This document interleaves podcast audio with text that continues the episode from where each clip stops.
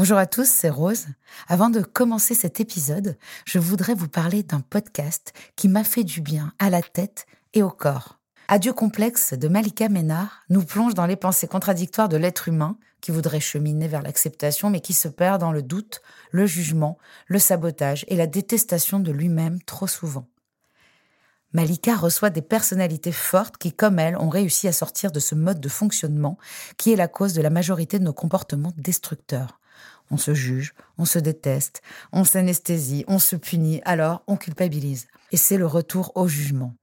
Ce cercle vicieux, on le connaît bien nous ici, dans Contradiction, et Malika le décortique avec simplicité et intelligence avec ses invités. Tu dis aussi que très tôt, tu as eu la sensation que parce que tu étais grosse, il fallait que tu développes d'autres qualités. Ah oui bien sûr. Être la plus intelligente, la plus drôle. Bien sûr. C'est réussi, hein, je rigole bien. Depuis tout à l'heure, on peut dire que je rigole bien. Donc euh. J'adore. Ouais, clairement, bah, quand t'es grosse, tu, tu sais faire mille trucs. J'ai fait de la natation à haut niveau, je sais faire du tennis, j'ai lu un nombre incalculable de livres, j'ai voyagé. En fait, quand t'es grosse, t'as intérêt à avoir un bagage comme as. Tu compenses. Je vous laisse découvrir le tout premier épisode du podcast Adieu complexe de Malika Ménard. Millions of people have lost weight with personalized plans from Noom, like Evan, who can't stand salads and still lost 50 pounds. Salads, generally, for most people, are the easy button, right? For me, that wasn't an option. I never really was a salad guy. That's just not who I am. But Noom worked for me. Get your personalized plan today at Noom.com. Real Noom user compensated to provide their story. In four weeks, the typical Noom user can expect to lose one to two pounds per week. Individual results may vary. Double Monde, création. Je crois que le pire des manipulateurs, il se trouve dans notre tête. Mhm. Et, et pour éviter la dissonance cognitive, en plus, on va se justifier des très bonnes raisons d'agir comme ça. Je suis Rose et ensemble, dans cette nouvelle saison de contradiction, nous allons continuer d'étudier ce qui nous manque à l'intérieur et que nous n'avons de cesse de chercher à l'extérieur. En comprenant mieux les mécanismes de nos dépendances, nous essaierons d'aider ceux qui en souffrent encore, de près ou de loin, mais aussi ceux qui en souffriront peut-être plus tard, nos enfants. Quels sont les liens entre troubles mentaux, profils neuroatypiques et addiction Quels sont les horizons, les espoirs et les découvertes auxquels nous raccrocher? Si l'addiction est une maladie dont on ne guérit pas, comment vivre avec dans les meilleures conditions possibles? Aux côtés d'auteurs, de médecins, de psychologues, de philosophes, de politiciens, de personnalités diverses, anonymes ou moins, plongeons ensemble au cœur de nos contradictions. Bienvenue dans Contradiction, le podcast pour les gens qui se donnent du mal pour aller bien. Il dit qu'il a du mal à aller au bout des choses, mais ne fait pourtant rien à moitié. Procrastinateur hyperactif, il est son propre cobaye pour comprendre le monde. Suite à une dépression très jeune, il fut capable d'une spectaculaire introspection qui le conduira aux portes de sa perception et le mènera à créer alors une boussole mentale qui le guide encore aujourd'hui. Addict à la connaissance et à tout ce qui peut le rendre plus fidèle à lui-même, il réapprivoise sa mémoire, retrouve l'itinéraire du bonheur dans son cerveau, refuse qu'on le manipule, déjoue les pièges d'une fausse réalité, mène à bien des projets qui auraient pu mourir dans les abîmes de la procrastination. Fabien est un virtuose de l'esprit, bien plus qu'un simple magicien mental. Il est alchimiste du cerveau et maître de l'illusion, réputé pour sa capacité à lire les pensées et décoder les comportements humains. Jonglant spectaculairement avec des notions telles que la mémoire, la procrastination, l'addiction, la motivation ou la démotivation, Fabien nous invite à réfléchir sur la manière dont nous pouvons transformer notre mental en une forme constante plutôt que de devenir esclave de nos propres pensées. Et oui, aujourd'hui nous avons l'honneur et la chance de faire un tour dans l'esprit créatif de Fabien Olicard. Nous sommes donc euh, dans ton antre, dans ton studio. Exactement. Là où tu fais tes vidéos. Et, et, je suis heureuse de venir euh, discuter avec toi de, du cerveau, tout simplement, et de, de tous, toutes ces notions avec lesquelles tu jongles si bien, de la motivation à la volonté, euh, à la procrastination, qui, moi, me, me concernent de très près par rapport à l'addiction parce que ce sont des mécanismes d'évitement où voilà il y a beaucoup de on Absolument. va parler des biais cognitifs on va parler de la procrastination qui est extrêmement présente dans l'addiction. Est-ce que déjà tu pourrais me donner ta définition de l'addiction? L'addiction c'est euh, je ne crois pas que ce soit euh, définissable, comme on le dit souvent, d'avoir besoin de quelque chose. Pour moi, c'est d'avoir trouvé un remplacement à tout ce qui nous demande des efforts, en fait. Pour moi, la vraie addiction, c'est ça. C'est ce que tu vas faire à la place de quelque chose qui peut être utile, pratique ou nécessaire, mais qui te demande un effort. Euh, je me souviens d'expériences qui ont, été faites euh, où, où les, les comportements addictifs, bah, du coup, ne mangeaient plus. Donc, n'allaient plus faire leurs courses ou euh, ne prenaient plus le temps de se faire à manger, etc. C'est ça pour moi l'addiction. La vraie addiction, c'est quand ça peut surpasser tes besoins primaires de la pyramide de Maslow qui sont manger, dormir et être en sécurité. C'est-à-dire un mécanisme d'évitement déjà Oui, de la réalité, de, Ah de oui, choses qui nous demandent justement un effort, mais qui sont parfois euh, simples et, et faciles à faire pour certaines personnes bien sûr. et qui pour nous, donc c'est pour ça qu'à la base, moi j'ai toujours cette impression qu'il y a peut-être un trouble. Euh, J'étais entendu parler souvent de troubles déficitaires de l'attention, Mm. par exemple, peut-être que tu, dont tu serais euh, euh, victime entre guillemets, ou de, ou de grands euh, in- in- inventeurs comme Bien sûr, comme, comme, Léonard de Vinci, voilà, Léonard de ou Victor Vinci, Hugo. voilà. qui écrivait, donc Victor Hugo qui écrivait nu pour que Ouais, pour être sûr de finir ses chapitres. hein, mais mais c'était pas, en plus, c'était pas une technique de productivité chez lui. C'est que s'il ne faisait pas ça, il savait qu'il n'allait rien faire. Il devait beaucoup d'argent, Victor Hugo, quand il écrivait, euh, euh, c'était sur Notre-Dame de Paris. Euh, il, il avait eu des avances de la part de son éditeur.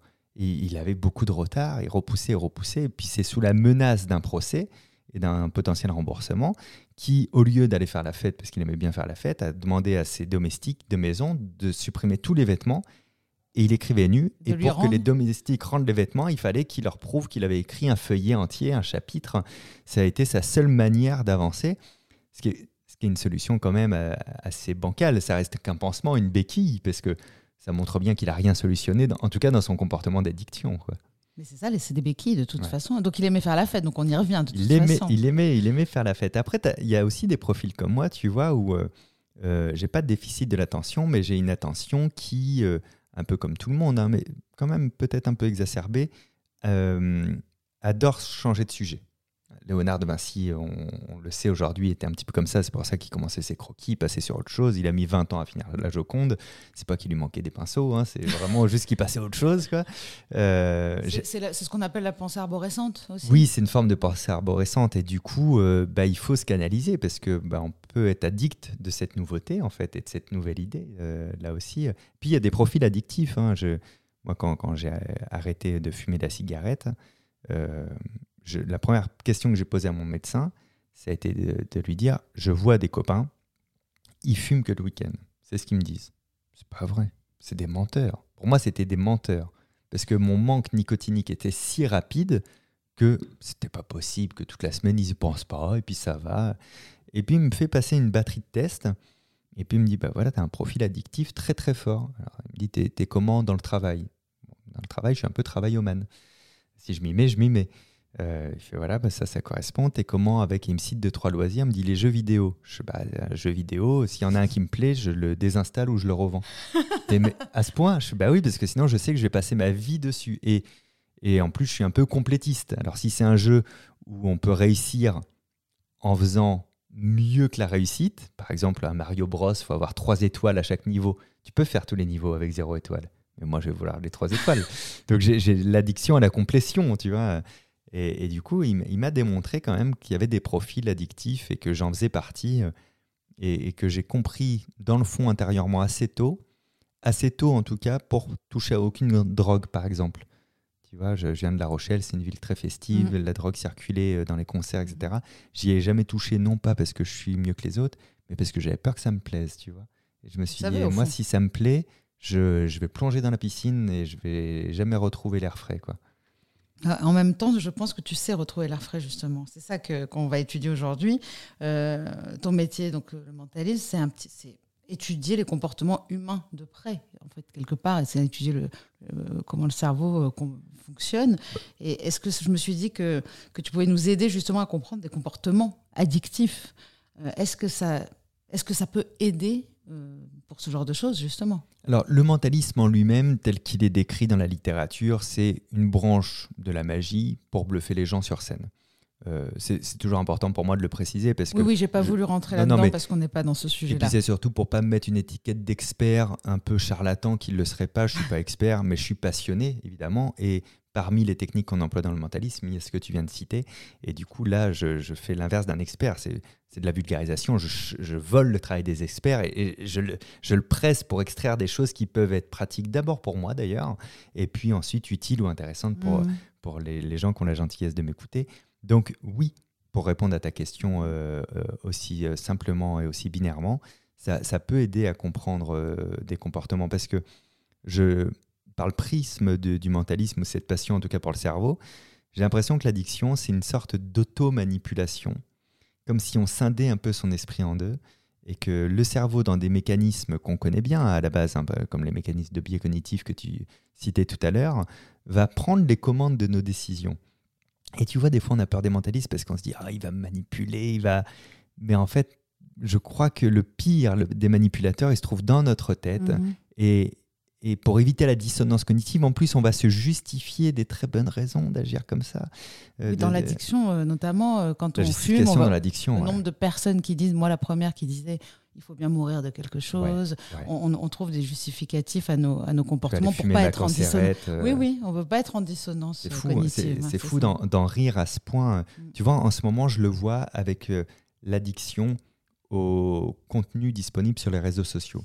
Parce que c'est pas tant l'addiction au réseau que, que sur le contenu disponible? Il y a eu une, une forme d'addiction pendant un temps au like. Tu vois, quand, quand vraiment Facebook était à son Mm. apogée, qu'Insta est arrivé, euh, quand tu voyais une notif, quand tu voyais un like, ça déclenchait de la sérotonine, qui est, Mm. ce qui est quand même assez incroyable parce que c'est l'hormone qui s'est déclenchée quand on vient de se rencontrer, qu'on s'est dit bonjour et qu'on s'est fait un compliment, toi et moi. C'est fait pour valoriser le lien social, la sérotonine. Eh bien, elle était déclenchée par les likes, le nombre d'abonnements. Du coup, eh ben, le manque quand on ouvre l'application et puis qu'on n'a pas de like, qu'on n'a pas un nouvel ami, qu'est-ce qui se La passe? notification, c'est dur. Exactement. Et alors là, en ce moment, je, je suis un peu fasciné par une autre forme d'addiction, c'est l'addiction au contenu générant une émotion. Donc, c'est plus les likes, etc. C'est juste le fait de scroller et que sans effort, et surtout sans avoir prendre la décision et de faire le dur choix de je vais regarder quoi, on a un contenu court qui arrive, qui va provoquer une émotion, un rire, une déception, une peur, une colère, ce qu'on veut, et donc qui va déclencher de la dopamine et enclencher le circuit de la récompense. Ouais. Et le circuit de la récompense est à la base du profil addictif. Et, et ça, c'est très dur à voir. hein. C'est on est quand même, euh, pour certaines personnes, jusqu'à 4 heures de consommation comme ça de contenu snack sur les réseaux sociaux Qu'on n'aurait pas choisi vraiment. qu'on n'aurait pas choisi. Et 4 heures, euh, souvent les, les- les journaux disent euh, bah voilà, 4 heures sur 24 heures. Non, non, non. On n'est pas 24 heures éveillé et actif. Alors on va compter 16 heures et encore on est généreux parce qu'on compte pas les temps de repas et tout et d'hygiène. Donc ça fait quand même 4 heures, ça fait un quart de son temps, ça fait 25% de son temps. Et quand je vois que ça touche une population en plus relativement jeune, aujourd'hui c'est presque un manifeste que je te fais, mais ça m'inquiète énormément parce que moi c'est quand j'étais jeune que j'ai eu mes idées, mes espoirs pour le futur, que j'ai tenté des trucs, qu'il y en a qui ont réussi, qu'il y en a qui ont raté, et que je me suis construit. Et je pense que si j'étais euh, tombé jeune aujourd'hui et que j'avais cette addiction à tout ça, bah, en fait, tu laisses pas d'air pour, euh, pour l'oisiveté, pour l'ennui, pour tester, pour essayer. Et, et on n'a pas encore le recul, mais je me demande ce que ça va donner dans 5 à 10 ans.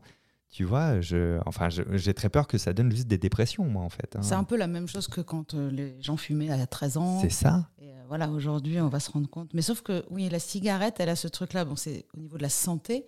Ouais. Elle détruit pas la vie, euh, on va dire, entre guillemets, par rapport à la drogue, où on perd le contrôle de sa vie, ou à des comportements comme euh, les troubles du comportement alimentaire qui font qu'on peut plus avoir de vie sociale. Ouais. Alors que la cigarette, au contraire, c'est une drogue sociale, on va dire. Même l'alcool, Ouais, on va dire, ça peut. L'alcool, l'alcool, c'est compliqué. hein. C'est c'est une vraie drogue sociale. J'avais beaucoup travaillé sur le sujet de. j'ai vu tes, vidéos euh, assez intéressantes sur, sur justement. euh, est-ce- que je veux ce verre Exactement. ou pas en fait?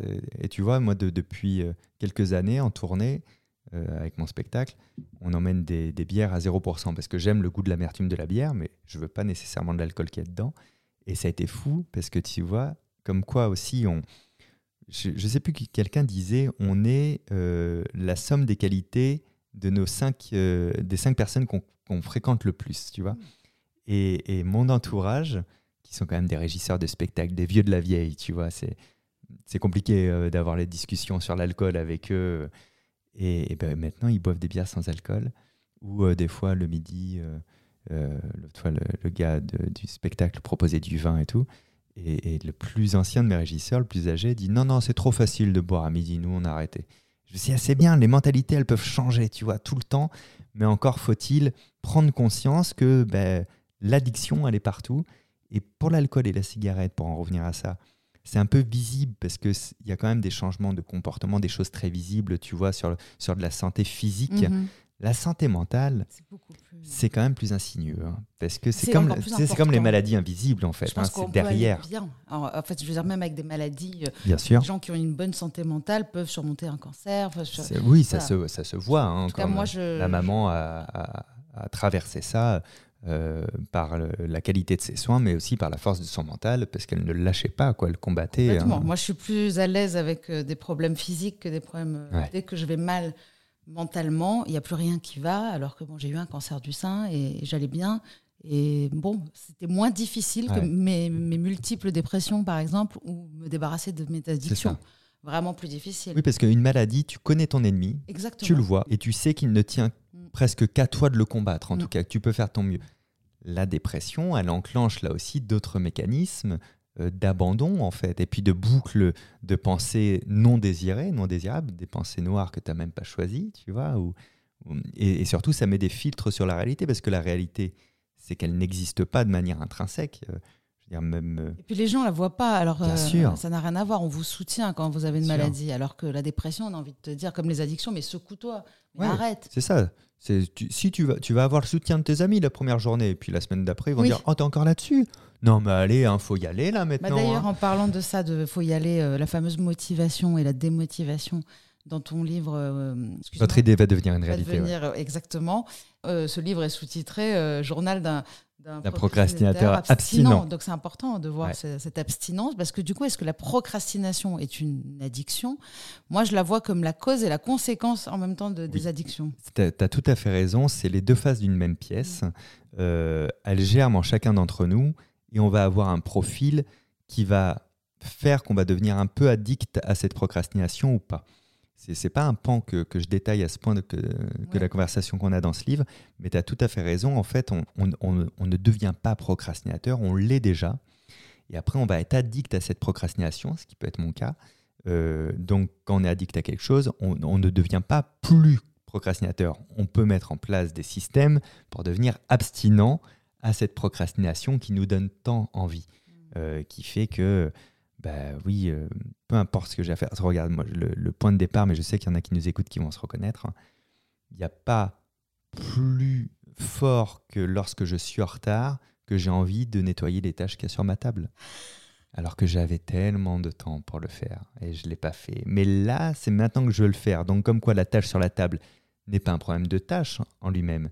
C'est que c'est quand c'est au moment de le faire que j'ai pas envie de le faire. Et c'est quand je dois faire quelque chose d'urgemment que celui-ci revient à mon centre d'intérêt parce qu'en en fait, on n'a pas envie de, de se mettre en action dans l'inconfort de devoir faire quelque chose d'autre, en fait.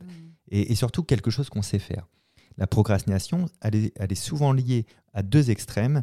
Ce que je ne sais pas faire et qui m'encombre, qui me demande du coup de, beaucoup d'investissement, et ce que je sais très bien faire. Du coup, ça ne m'intéresse plus. Et, et moi, j'ai cette procrastination très forte euh, de je sais le faire, ça ne m'intéresse plus. Euh, Il y a des choses que j'ai arrêtées dans ma vie. Par exemple, j'avais un magazine qui s'appelait Curious. Euh, je l'ai arrêté au bout de trois ans.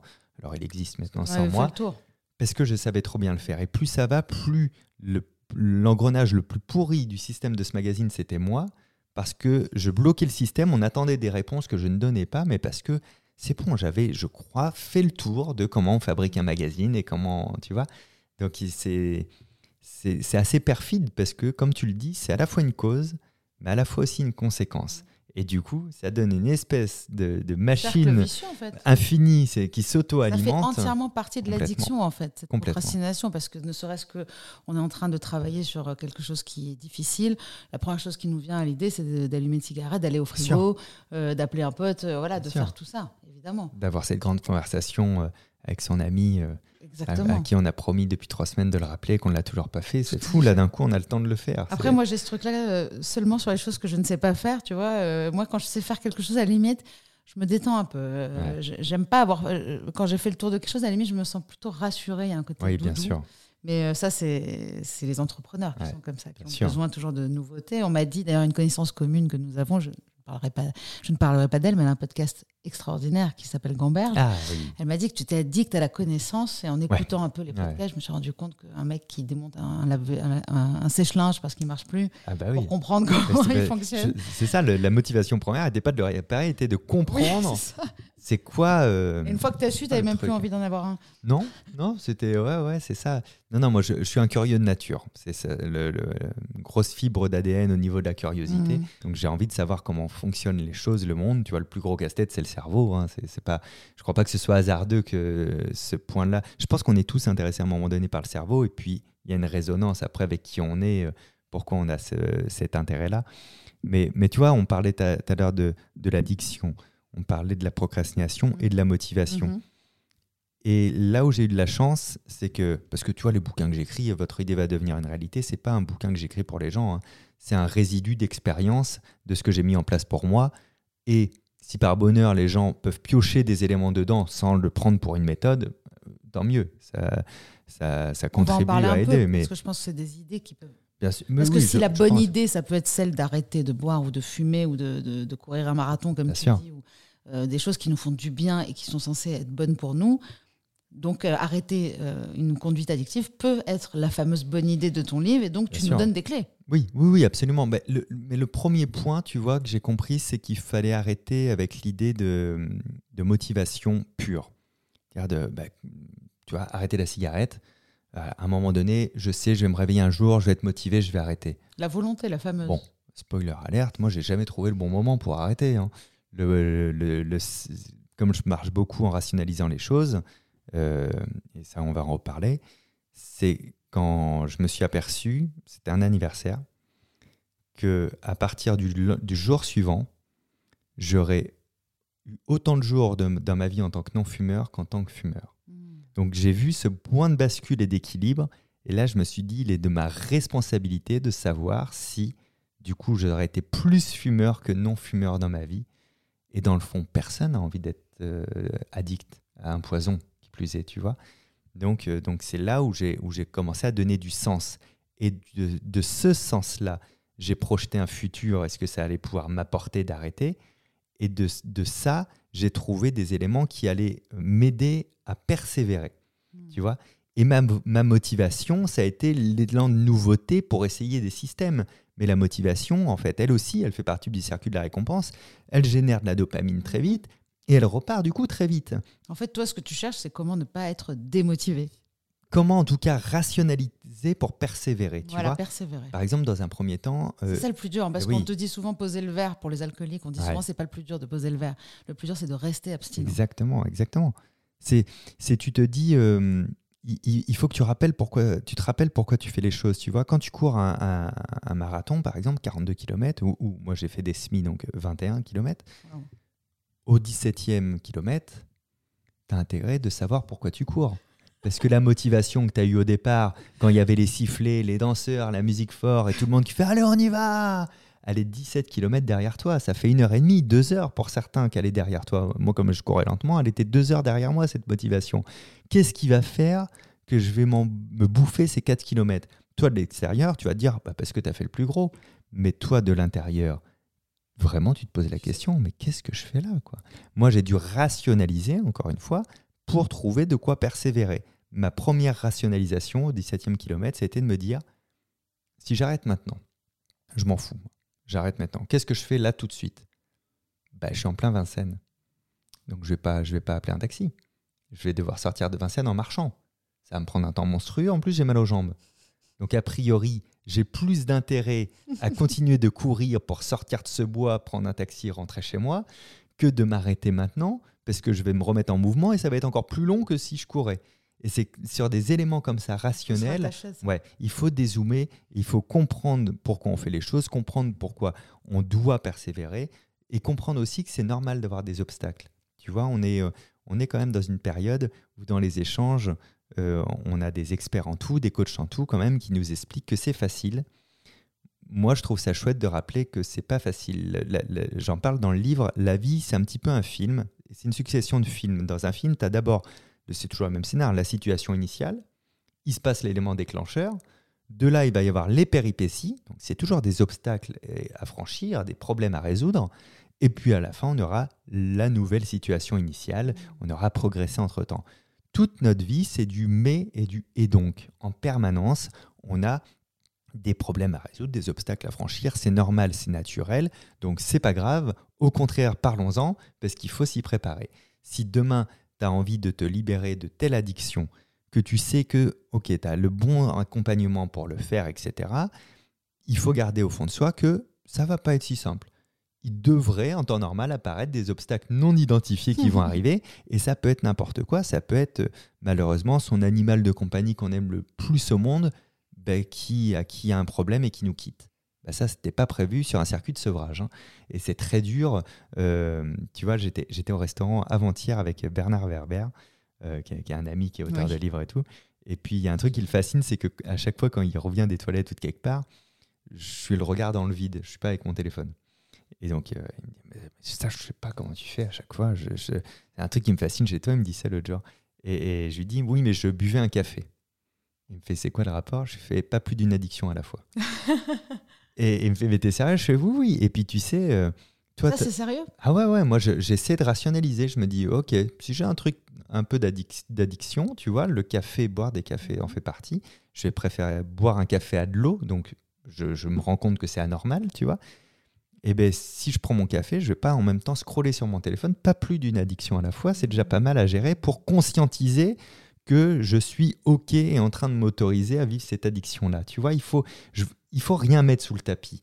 Avoir conscience, c'est déjà pas mal. Tu vois, c'est déjà un bon point de départ, je trouve. Et puis la, la suite de la discussion était marrante parce que il me dit mais c'est marrant parce que tu fais tellement de choses et du coup, bah, souvent je te vois rien faire. Et je fais oui, mais je crois que de l'oisiveté naît la productivité. Bien sûr. Tu vois, c'est parce que justement j'ai maîtrisé dans le temps toutes ces addictions que j'ai du temps qui peut paraître de l'ennui, mais que pas du tout de l'ennui, parce qu'en fait on est dans notre tête, on, on fait des connexions bizarres dans le cerveau, on réfléchit, euh, les arbres poussent, les feuilles aussi, et c'est comme ça qu'on a des idées et qu'on peut commencer à voir laquelle brille le plus et à, à- à commencer à la jauger, est-ce qu'elle est intéressante à suivre ou pas.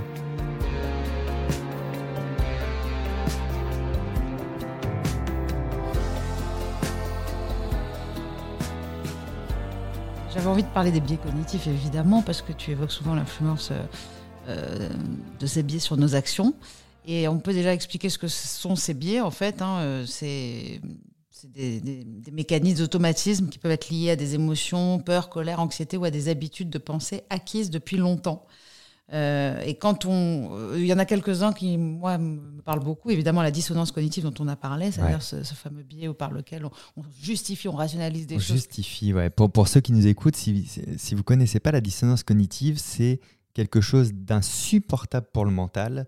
C'est votre action n'est pas cohérente avec ce que vous pensez ou vos valeurs. Sauf que c'est Voilà. exactement ce qui nous arrive tout le temps Tout le dans temps. notre société en vrai. Ben, le, le bon exemple, c'est 1er janvier, j'ai la motivation cette année, je me mets au sport, c'est ma bonne résolution. Et puis comme c'est nouveau et que je suis bourré de dopamine dans le sang, je vais euh, prendre l'abonnement à la salle de sport, mais alors je vais le prendre avec engagement, parce que moi quand je m'y mets, je m'y mets. Et puis je vais acheter le matériel pour, je vais peut-être prendre une application.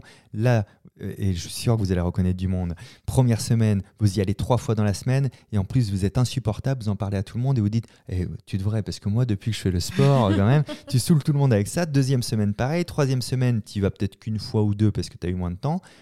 Quatrième semaine, tu vas pas parce que là, tu n'as pas le temps. Et tu n'y retourneras jamais. Et c'est au mois de septembre, peut-être en faisant tes comptes, tu t'aperçois qu'il y a ce prélèvement mensuel que tu ne vois pas, bizarrement, Ah bah habituellement. pas. Et là, tu rentres en dissonance parce que tes actions euh, étaient correspondantes à tes valeurs, mais tu n'y es jamais allé.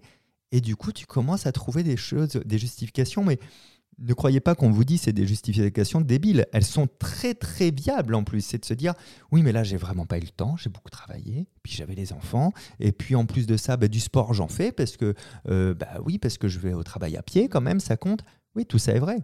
Mais en fait, ça cache tout le problème qui était, j'avais décidé d'aller une fois de temps en temps à la salle de sport et en neuf mois, je pense qu'il y a eu le une fois de temps en temps aurait pu se présenter. Mais c'est des justifications comme ça mentales et c'est très dur de déjà de les identifier, de les regarder en face et de se dire, ben non, là, Fabien, tu es en train de te justifier auprès de toi-même pour pas être en dissonance. Maintenant, tu as le droit d'admettre que tu as merdé sur toute cette période et qu'est-ce que tu décides de mettre en place? Il y a deux solutions, où tu décides que, ben non, la salle de sport, en fait, je ne veux pas y aller et je n'ai pas envie de faire cet effort, donc j'arrête tout ce côté-là et j'arrête aussi de m'auto-flageller parce que j'y vais pas. Ou alors je décide de mettre un système en place pour vraiment y aller et m'y tenir et arrêter de commencer un truc en le faisant trois fois par semaine, mais peut-être une fois par semaine avec un chouette rituel, une récompense derrière, en comprenant pourquoi je veux y aller, pourquoi je veux aller faire ça en fait, qu'est-ce que je vais aller faire à ma salle de sport? Parce que je pense que la plupart des gens qui s'inscrivent ne savent même pas ce qu'ils vont faire là-bas, n'ont jamais touché une machine. L'objectif est souvent euh, euh, faux. En fait, c'est surtout qu'il n'est pas. Euh, il n'est pas ancré en nous, c'est pas c'est pas une vérité, c'est pas c'est pour faire comme les autres ou c'est pour dire je fais du sport, mais en fait comme tu l'as dit la raison tout à profonde, la racine. moi j'ai arrêté de fumer il y a cinq mois et, j'ai eu, comme toi, un déclic, quelque chose qui était mon désir premier, ma motivation première, c'était la liberté. Je me suis dit, je ne veux plus être cette euh, nana qui va chercher des clubs le dimanche matin. Euh, euh, Alors, mais c'est incroyable ce que tu dis, parce que le, je t'ai parlé de cet équilibre, et il y a quelqu'un qui m'a beaucoup aidé, un grand professionnel, le buraliste à côté de chez moi, qui est la personne qui a eu l'autorisation de plus le mal me parler de ma vie. C'est-à-dire que le dimanche matin, comme tu dis, J'allais bah, à côté, il était ouvert lui. Hein. Il, avait un ou deux clients à son bar parce qu'il faisait bar. Il leur parlait, il me jetait pas un coup d'œil, il me parlait comme un chien. Et moi, je restais gentil parce que je voulais ma drogue. Hein, on les tu vois mm. Et ça, ça, ça m'a beaucoup aidé dans les moments de manque à me dire tu veux aller encore mm. euh, le voir, lui, euh, qui, te, qui te marche bien dessus, parce qu'il sait que quoi qu'il arrive, tu vas sourire et à la fin, tu vas dire merci. Ça, c'est fou. Effectivement, on peut. Il faut s'en rappeler après à chaque fois. Hein. C'est vrai que je suis dans la phase où, où j'ai encore envie de fumer et j'ai plus le même déclic, donc j'essaie de trouver d'autres choses. Mais moi, ce qui est bizarre, c'est que je me suis inscrite exprès dans une salle de sport qui coûte exactement le même prix que ce que je dépensais par mois. Donc, en me disant, je vais aller à la salle de sport. Pour le rationaliser. Finalement, je n'y vais pas. Exactement comme ce que tu disais, mais je rationalise tout à fait en disant, de toute façon, cet argent, il serait dans les cigarettes. Donc, je pense que j'ai raison pour l'instant. Cet argent, au moins, il n'est pas dans mes poumons. Exactement. Non, non, mais j'y vais un peu. C'est ça. Il, faut, il faut euh, à minima euh, regarder. De... Toi, c'est un autre c'est un autre circuit. Tu peux pas te flageller pour l'instant de pas aller à la salle de sport. C'est déjà super. Parce que tu le dis très bien, tu dis faut célébrer des fois avant la, finalité, il faut célébrer ta réussite. Faut, faut célébrer les, les, les, moments forts sur le parcours, mais quand, quand tu dis faut les, les célébrer, c'est c'est même indispensable parce que attendre la grande finalité pour la célébration, bah, c'est se priver de petits moments de dopamine, de petits moments où on est fier de soi et surtout, tu sais, on on devient ces personnes qui disent non, mais moi je fais jamais rien, je réussis rien, parce qu'on néglige quand même. C'est quand même fort de, de se dire on est des êtres humains, on est capable de se projeter dans le futur différemment de comment on est maintenant et de fournir les efforts nécessaires à opérer ce changement. Donc en fait, toutes les étapes à ce changement-là, euh, on peut se dire bravo, hein, c'est vraiment. C'est tout le sujet. Et puis surtout l'addiction, en fait, quand on arrête quelque chose, c'est quoi la fin? Il n'y a pas de fin. Non, mais c'est ça, c'est ça. La fin, c'est de tenir ou c'est de reprendre. Bah donc, euh, chaque jour, c'est une victoire. Eh, oui, c'est ce qu'on dit aux alcooliques anonymes. Juste ah, bien sûr. Ça. Moi, chaque jour, je célèbre ma sobriété. C'est euh, t'es sobre déjà aujourd'hui. Tu vois, j'ai rencontré des gens qui essayent de baisser leur addiction au portable. Et puis alors, ils y arrivent euh, des fois durant une journée à, à, pas prendre le, portable de la journée. Et puis ils font, ouais, mais après tout le reste de la semaine, tu parles, je l'ai eu. Je fais, ouais, mais tu l'as, tu l'as pas eu mardi. Déjà, tu l'as pas eu mardi. Qui est capable ici, euh, autour de toi, de te mhm. dire je n'ai pas pris mon portable pour faire quoi que ce soit euh, mardi parce que je savais que j'avais pas d'appel, tu vois? Donc c'est très fort en fait. Tu, as raison. Euh, ça fait partie d'ailleurs des justifications inversées. Ton cerveau, pour pas que tu fournisses d'efforts ou que tu vives le manque, il va te dire ça sert à rien. Mais ça, tu l'as très bien dit parce que tu expliques qu'il faut 25% ça, utilise 25% de ton énergie de vouloir changer quelque chose. Ah et donc le changement, physiologiquement parlant en plus. Plus on hein. avance dans le temps, en plus parce que les enfants sont plus malléables. Bien sûr. Mais nous, adultes qui avançons, qui vieillissons, en fait, on a envie juste de se vautrer dans nos habitudes. Bien sûr. Parce qu'il y a quelque chose dans notre tête. T'imagines Changer une habitude pour le cerveau, ça veut dire au sens littéral débrancher des synapses. Donc, et reconnecter. et reconnecter, créer des nouvelles synapses. Donc, c'est les, euh, les espèces de câbles qui vont relier les neurones. Il faut les entourer de myéline, qui sont des isolants électriques, etc. Donc, ça lui demande quand même vraiment du taf et un effort considérable. Et ça lui demande de puiser dans les ressources euh, l'oxygène, les sucres, les glucides, les lipides, etc. etc. Donc, J'étais contente de savoir que ça, usait de, ça utilisait de l'énergie, c'est-à-dire qu'on maigrit aussi ah un oui, petit on peu. maigrit Parce que énormément. moi, je fais que ça, essayer de changer et, et apprendre. tu, tu rigoles, mais je maigris pas beaucoup, mais. les, quand- les journées où tu as beaucoup réfléchi, là, comme tu fais, que tu reviens et que tu dis, oh là, j'ai j'ai la tête comme ça, là, tu te tiens la tête et tout. Euh, quand on fait un petit dessin pour euh, quelqu'un qui réfléchit, on fait de la fumée, tout ça, c'est pas un hasard. Mon émoji préféré, c'est la tête en feu. Bah, c'est ça, c'est ça. Euh, J'ai l'impression d'être comme ça en on permanence. consomme des calories, donc on produit de la chaleur. Et d'ailleurs, c'est là, c'est de là que vient le neuromythe euh, qui dit qu'on n'utilise que 10% de son cerveau. En vrai, c'est faux, on utilise 100%, mais pas en même temps, parce que en même temps, il y aurait surchauffe. hein, Il n'y aurait pas assez d'énergie pour le faire. Donc, euh, donc oui, oui, effectivement, ça demande quand même beaucoup de ressources, et le cerveau te dit ça sert à rien. Il faut trouver des phrases et des raisons pour le contrer. Moi, ma plus belle phrase, Ah oui. je l'ai trouvée maintenant il y a plus de 20 ans. Elle met dans toutes circonstances. Je me rappelle que 1 vaut mieux que 0. Ah, ça, j'aime beaucoup. Tu dis, il n'y a rien qui sert à rien. C'est ça. Et ça, moi, le podcast s'appelle un podcast pour les gens qui se donnent du ça. mal pour aller bien. Il faut même un micro-truc. 1 vaut mieux que 0. C'est-à-dire que si vous vous mettez à faire du sport demain et que vous faites une pompe par jour, votre cerveau va vous dire que ça sert à rien et tout votre entourage va se moquer de vous. Sauf que une pompe par jour, c'était mieux que zéro. Si vous voulez apprendre une nouvelle langue et que vous révisez une minute par jour, c'est pas grand-chose, ben c'est mieux que zéro. Quand j'écris mon livre, Un mot. donc euh, je fais 1667 mots par jour pendant 30 jours pour faire une première version. Ça fait Wow. 50 000 mots. Il y a des jours, j'ai pas très envie d'écrire mes 1667 mots, et puis c'est difficile, et puis je suis malade, j'ai du travail, etc. Donc je me dis, bon, Fabien, tu écris 100 mots. 100 mots, c'est deux lignes. hein. C'est deux lignes et demie. C'est pas grand chose, donc j'écris. C'est mieux que zéro. Quoi qu'il arrive, à la fin de la journée, j'aurais fait mieux que zéro. Et puis, bah, des fois, et même souvent, dans un élan un peu créatif, parce que tu as commencé, ce qui est dur, en fait, le plus dur, c'est de passer, d'ailleurs, si on garde des chiffres, c'est de passer de 0 à 1. Pas de passer de 1 à 2, de Ah 2 oui, à eh 3. oui. Le plus dur, c'est ce que tu disais quand tu arrêté de fumer. C'est, d'enclencher, Ah oui. c'est euh, de, de passer fume, je fume la- de- voilà, le, le binaire, quoi, le, de 0 à 1. Après, ce sera plus simple. Donc, moi, quand j'écris mes 100 mots en me disant, voilà, ça, ça vaudra mieux que 0, ben, c'est bien souvent qu'après, j'ai un petit élan créatif. Et puis, en fait, j'ai pas fait 100 mots, j'en ai fait 500 ce jour-là. Et là, c'est bien mieux que 0, tu vois. Et puis des fois, quand j'en fais 500 comme ça le matin, je me dis, allez, ce soir, je refais 100 mots. Puis en fait, j'ai refait 500 mots le soir. Et puis en fait, j'ai fait 1000 plutôt que 0. Sur les 1600 qui était mon objectif initial, c'est bien. Et je le célèbre. Je célèbre le fait de ne pas avoir fait 0 parce que j'ai vu que toutes les conditions étaient réunies pour que j'abandonne. Donc, j'ai pas atteint l'objectif, mais j'ai pas abandonné. Ça, on peut le célébrer aussi. En fait, le secret, c'est de voir le bon côté des choses, tout Oui. simplement. C'est-à-dire, au lieu de se dire, j'ai pas fait ça, Oui. se dire, j'ai fait ça. Ouais. Et, et notamment de, de ne pas voir les choses comme des échecs, ou alors, en tout cas, de savoir que chaque échec va t'amener de toute façon. Il y a ce biais cognitif de l'impuissance acquise Ouais. que j'aime beaucoup parce que c'est vrai que souvent, quand on échoue une fois, deux fois, on a tendance à penser que ça va être toujours pareil, qu'on va pas y arriver. Ah oui. Alors qu'on on sait très bien que pour arrêter une drogue, euh, quelle qu'elle soit, un Il va comportement. falloir des essayer- arrêts, des arrêts. Exactement. D'ailleurs, on ne sait pas si tu es non-fumeuse à vie. Tu es Exactement. non-fumeuse pour le moment. Oui. Et peut-être qu'un jour tu reprendras et, et- et tu recommenceras un processus fort de l'expérience acquise, Mhm. de pourquoi tu avais repris, de comment ça s'était passé.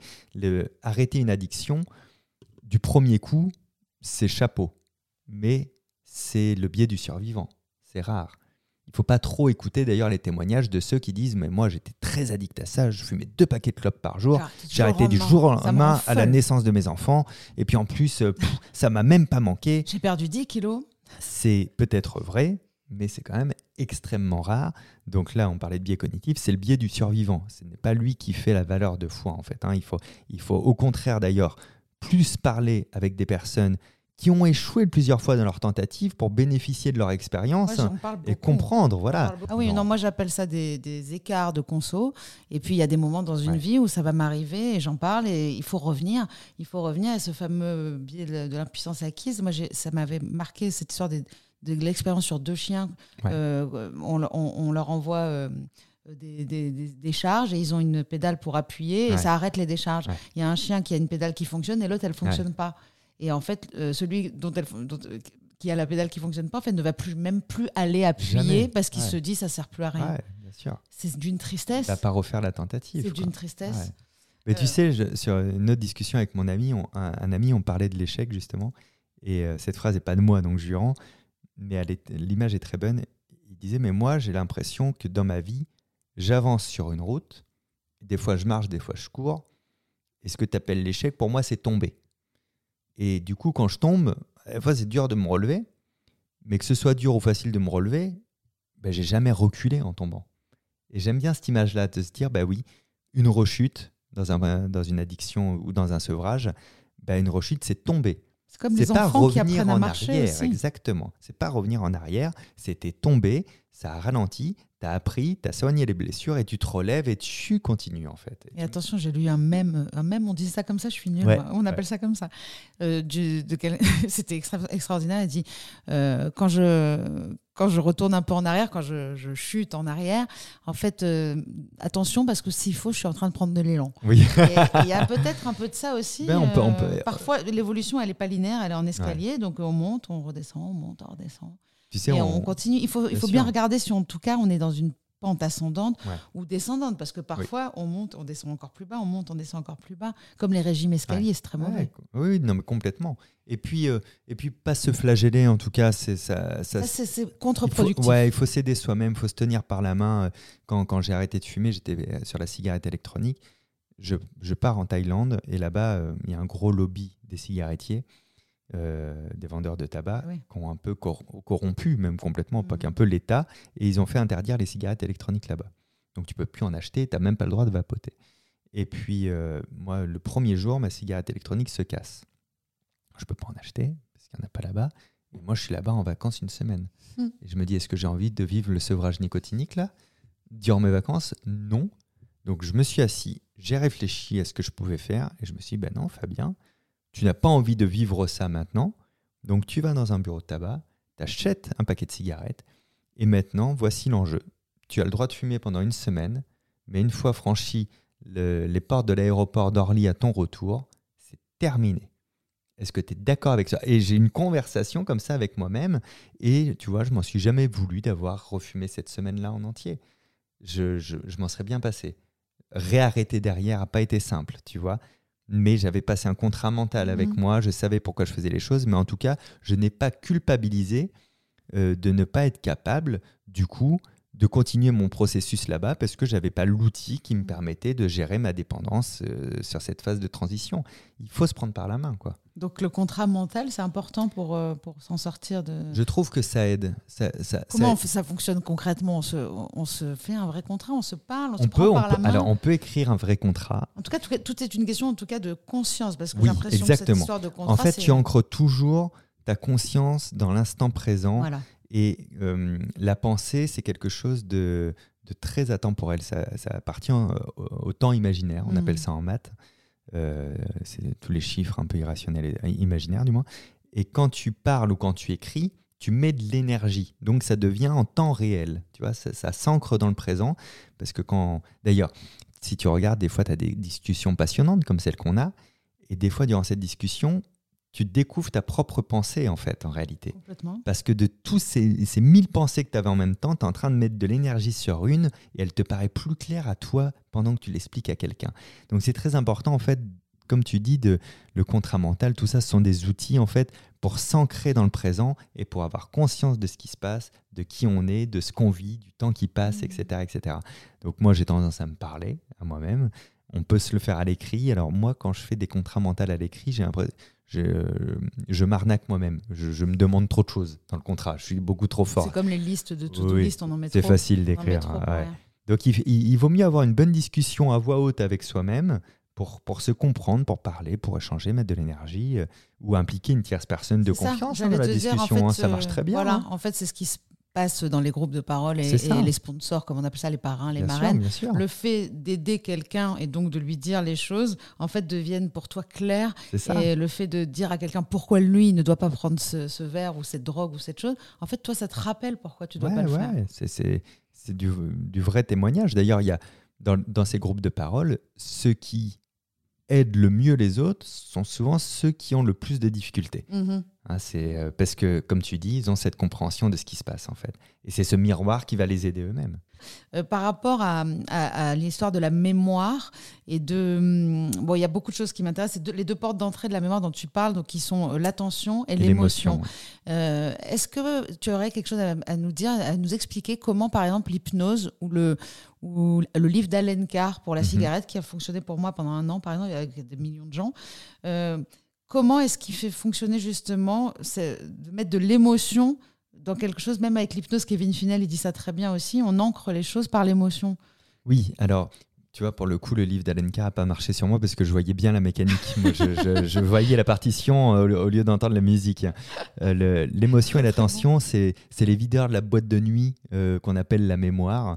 Et, et en fait, c'est un- processus très simple. C'est-à-dire que notre mémoire, elle peut tout stocker. Mais ce serait pas très utile parce que le conscient, il saurait pas où aller chercher les Ouais. bonnes données. Donc pour les ranger, l'attention, c'est la mémoire qui se dit si mon humain ne prête aucune attention à ce que dit cette personne, pourquoi je m'embêterais à utiliser de l'énergie pour aller le stocker? Et l'émotion, elle, elle est pareil très ancienne, elle nous dit que, attention, si ça m'a fait très peur, il faut pas que dans le temps, j'ai de nouveau très peur de cette situation, donc je vais bien l'ancrer en mémoire. C'est d'ailleurs aussi comme ça que se créent les traumas. hein. Les traumas, c'est des souvenirs qui tournent en boucle parce qu'ils n'ont pas été rangés dans la mémoire tellement ils ont été puissants, tu vois. Mémoire chronologique. Absolument. Donc, mais heureusement, il n'y a pas que les, les émotions négatives qui ancrent le souvenir, il y a les émotions positives. Donc, célébrer aussi ses réussites quand on résiste à une addiction ou quand on fait des, des comportements. Donc, le, le célébrer, c'est pas que se féliciter aussi. hein. C'est des fois se dire, tu vois, moi, dans ma vie, je me suis offert un drone parce que j'ai fait comme ça une belle réussite de résistance sur ça, un point. ça agit sur ta mémoire, Bien tu te sûr. rappelles de ce Mais moment-là. à chaque fois que je joue au drone, je suis fier de moi. Je me dis, bah, ça, c'est parce que j'ai bien c'est la mémoire, euh, comment on l'appelle? La mémoire épisodique. Épisodique. Ouais. Et la mémoire procédurale, c'est celle aussi qui C'est nous du geste. Ça, c'est la mémoire du Et geste. du coup, l'addiction, par exemple, le fait de fumer ou de boire ou de faire euh, un trait de cocaïne, ça implique la mémoire procédurale. Oui. On a l'habitude de le Ouais, faire. oui, oui. Et ça, c'est ce qui est de plus difficile à désenclencher? Ben, disons qu'on peut, on peut le désenclencher en termes d'émotions et de réflexes, mais le problème de la mémoire procédurale, c'est qu'elle est tel- tellement puissante que toute sa vie, on saura faire. C'est pour ça qu'on dit le vélo, ça s'oublie pas. Donc malheureusement, qu'on dit qu'on ouais. est abstinent, mais, mais addict à vie. Donc on est fumeur, toi et moi, abstinent. Je pense qu'on peut terminer là-dessus. Euh, moi, je suis hyper contente. J'aurais eu. euh, On aura l'occasion de reparler, J'espère qu'on en reparlera. Si tu as un dernier mot à dire, euh, une contre-addiction avec un tiret, euh, quelque chose qui pour toi fonctionne dans les moments où tu, tu es prêt à flancher ou à perdre ta motivation ou, ou, euh, à douter de pourquoi tu as eu euh, cette idée de génie. Euh, Est-ce qu'il y a quelque chose que tu voudrais euh, partager euh, avant qu'on. Bah, déjà de jamais, dans, dans ces moments où on est prêt à flancher, de jamais remplacer une addiction par une autre. Ah, ok. Donc euh, c'est c'est un peu le coup de, de- de- je disais tout à l'heure, tiens, je vais arrêter le café. Non, je vais pas boire de café. Je prends mon téléphone et je vais aller me mettre sur Internet. Ben non, ça ne marche pas. Pareil. Ce qui fonctionne très bien pour moi, mais aussi pour beaucoup d'autres, c'est, tu vois, en hypnose, on appelle ça la rupture de pattern. On peut se la provoquer. Je suis assis ici dans la table, dans le studio avec toi. J'ai une envie impériale de quelque chose. Il faut que je change tout. Je suis assis. Il faudrait que je sois debout. Je suis avec toi. Il faut que je sois seul ou avec d'autres personnes. Euh, je suis dans le studio. Soyons dehors, en extérieur. Juste pour deux minutes, trois minutes. Et cette rupture de pattern, elle prend en compte le fait que l'envie impériale, elle est née par des stimulations. Je suis peut-être pas capable d'identifier lesquelles. Donc si je rechange toute la situation, quoi qu'il arrive, je vais débrancher le côté impérial, je vais reprendre sur moi deux minutes et puis je vais revenir ici. Donc ça, c'est un bon conseil. Génial, changement de pattern. À très bientôt. Merci beaucoup. Merci beaucoup.